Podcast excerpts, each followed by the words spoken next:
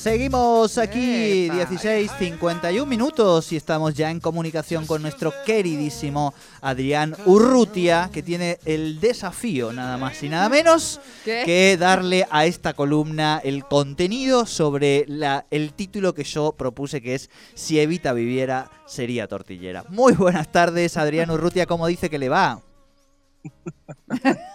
Hola, ¿cómo andas? No, obvio. Esto es así, hermano. Esto es así.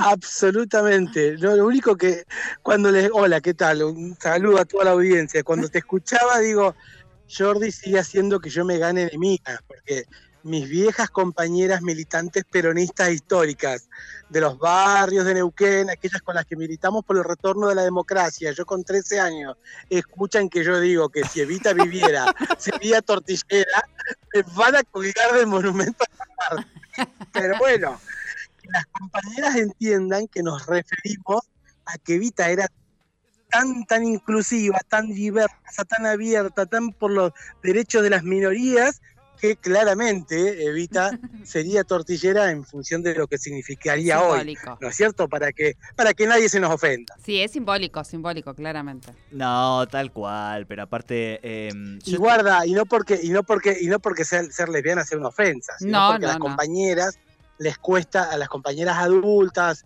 Mira, hoy hoy leía en el Facebook que una compañera de 81 años, Catalina Mardones, que si nos está escuchando le mando un beso enorme, me puso, gracias por invitarme, ¿qué pasa Adrián? ¿Te olvidaste de mí? Sigo viviendo en la calle Plana, donde viví siempre. Y la verdad que no hicimos un acto de invitación ayer porque por el COVID, qué sé yo. Pero bueno, nada, me encantó que Catalina me reclamara con sus 81 años, hoy por Facebook escribiéndome de por qué no la habíamos invitado al acto que hicimos ayer de Evita. Claro, claro, pero sí, em, yo pensaba, bueno, ahora nos contás también un poquito de la actividad de ayer, pero estaba acordándome de una marcha del orgullo, no recuerdo el año, vos seguramente sí, eh, que Ornella Infante se vistió de Vita. Eh, se pintó todo. El otro día lo recordábamos cuando hablamos con ella. Con ella fue también. Ah, cuando lo hablamos la otra vez por, por cupo laboral. Quiero decir, que esta significación que vos le das es el contenido que le ha ido dando el movimiento de la diversidad peronista a Evita en estos años, ¿no? Un poco hablábamos en la columna de feminismos, esto que el feminismo y las mujeres y las compañeras peronistas incluso han identificado, pero también le han depositado de esta nueva generación a Evita, y creo que la diversidad, esto que vos nos has dado, este dato central de ampliación de derechos, también eh, rápidamente entendió que iba por ahí, ¿no? Claramente. Siempre se, siempre se trata de resignificar, ¿no? Sobre todo aquellas que han hecho tanto y aquellos que han hecho tanto por, por otros y por otras. Las palabras de, Beatriz Gentile, que agradecemos, que Beatriz fue quien, a pedido de, nuestra área de Subsecretaría de Derechos Humanos de la Municipalidad, le pedimos a Beatriz que, que nos escribiera unas palabras para que vayan en la placa que está en el Monumento a Evita porque lo que había escrito se, notaba que no sé quién lo hizo, no importa, lo habían sacado de Google, ¿viste? De Wikipedia, tú copiaron, pegaron. Claro, y, eh, y, Beatriz decía esto, Evita fue feminista sin saberlo. Entonces, nosotros hoy decimos que si Evita viviera, Evita sería de un pueblo originario, si Evita viviera sería trans. Fue en el año 2013, la Marcha del Orgullo del 2013, cuando Ornella interpretó a Evita. El año anterior había sido una compañera de, de, ATA, que está Belén Correa, que está ahora viviendo en, hace ya varios años en Alemania. Había venido para la Marcha del Orgullo, eh, que es la, titular del Museo Nacional eh, de la Memoria Trans. Bueno, la hablamos con tiene ella, que ver con Hablamos con ella ahora que estás diciendo. ¿Con Belén? Ah, sí, mirá qué hablamos un día con Belén, es cierto, claro. Sí, es bastante. Belén, Belén Correa. sí.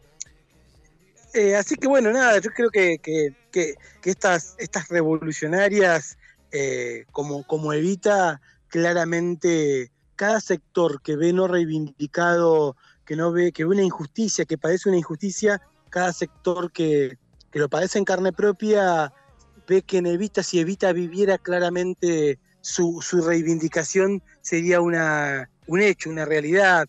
Así que bueno, nada, sí, sí, claramente que si Evita viviera sería todo lo que nos falta. Claro, y ahí un poco también te vamos a llevar a la otra textura, eh, que las compañeras sortearon mi, malicia, que es un poco Evita o Cristina. Eh, ¿A quién elegís? si se puede elegir. Definitivamente a Cristina, definitivamente a Cristina. A ver. Definitivamente a Cristina, claramente, sí, sí, pero por muchísimos motivos. Fueron distintas. Sí, Fueron distintas, distinta época, distinto rol tuvieron que cumplir, pero yo a Cristina la viví. Yo con Cristina pude ver acá en mi barrio, en Colonia Nueva Esperanza, cómo los chicos que jamás en su vida hubieran tenido una computadora la pudieron tener con el, con el conectar igualdad. No, no, pero además en la, en la diversidad, digo, eh, para la comunidad ¿no? LGBTIQ más de la Argentina, es, es ahí el momento fundacional, ¿no? De la, de la legitimidad y del poder ser personas eh, como el resto, ¿no?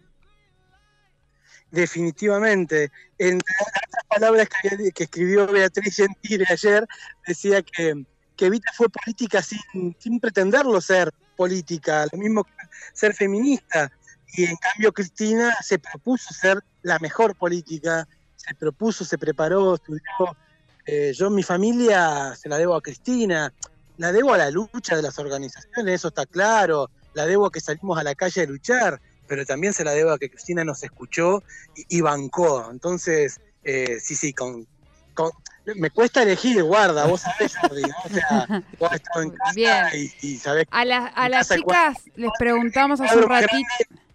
Sí. El cuadro más grande que hay en casa no es de Vita, eh, perdón, no es de Cristina, sino de Vita. Pero bueno, eh, entendí la, entendí la pregunta. Perdón, Sole, que te, pisé. No, no, yo te estaba pisando a vos. Digo, de acá las chicas le preguntábamos si no podían elegir, las chicas de, la columna de feminismos, también que, que, abordaron esta eh, abordaron el, tema de, de, Evita y lo que significó Evita, y ellas no pudieron elegir. Y yo hice, hice la...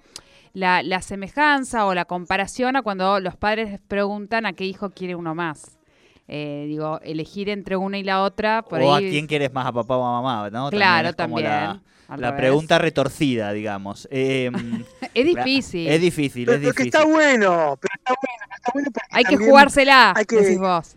Exactamente, jugársela y ingenio. Anoche, por ejemplo, Miriam Bergman, en un debate con María Rachid y con el impresentable de Armando Iglesias, eh, preguntaron a quién salvaría, ¿no? Y estaba del caño y otro más de, izquierda, no me acuerdo. Ah, Altamira, creo que era, no me acuerdo.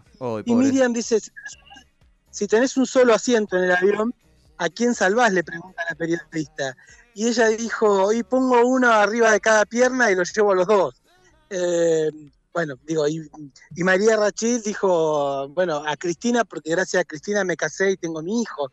Qué sé yo, me parece que está bueno descontracturar un poco, relajar, no es vida o muerte, no es que estamos diciendo ni que el otro, el que no elegimos, es lo peor.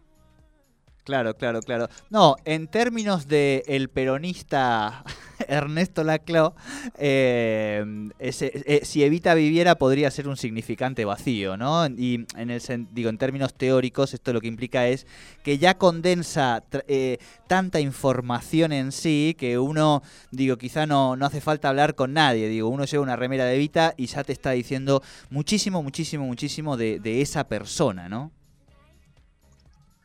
Claramente. Ayer me tocó hablar.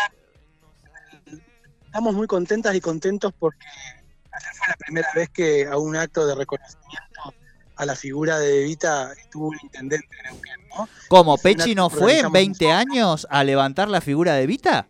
Nunca, nunca, nunca, Pechi no fue nunca. Y Martín, si bien Martín Farizano, un gran intendente que tuvo en Neuquén, la reconocía a Evita, por distintas situaciones no pudo estar nunca un 26 de julio. Sí estuvo en otras actividades que habíamos hecho, pero un 26 de julio, que es una fecha muy, cara a los sentimientos de, muchas argentinas y argentinos. Y ayer cuando me tocaba decir unas palabras, decía esto, ¿no? Que, que Evita, a los peronistas nos costó entender que Evita ya no era más de nosotras y nosotros, que Evita había trascendido las fronteras del peronismo y que le pertenecía a la inmensa mayoría del pueblo argentino y hacía un paralelismo con, con, Alfonsín, con Néstor Kirchner, con Felipe Zapag, en términos de cuando esas figuras logran trascender por su propia impronta, por su propia historia, por lo que hicieron, logran trascender las fronteras del movimiento popular nauquino, de la Unión Cívica Radical, del Partido Justicialista, porque el pueblo se apodera de ellos y de sus obras sobre todo, ¿no? de sus acciones. Entonces, nada, me parece que evitas esto que acabas de decir vos. Ves a una persona con una remera de Evita y capaz que esa persona ni está afiliada al Partido Justicialista, porque no entiende, esa persona no entiende que tiene que estar porque para ella Evita es más que el Partido Justicialista.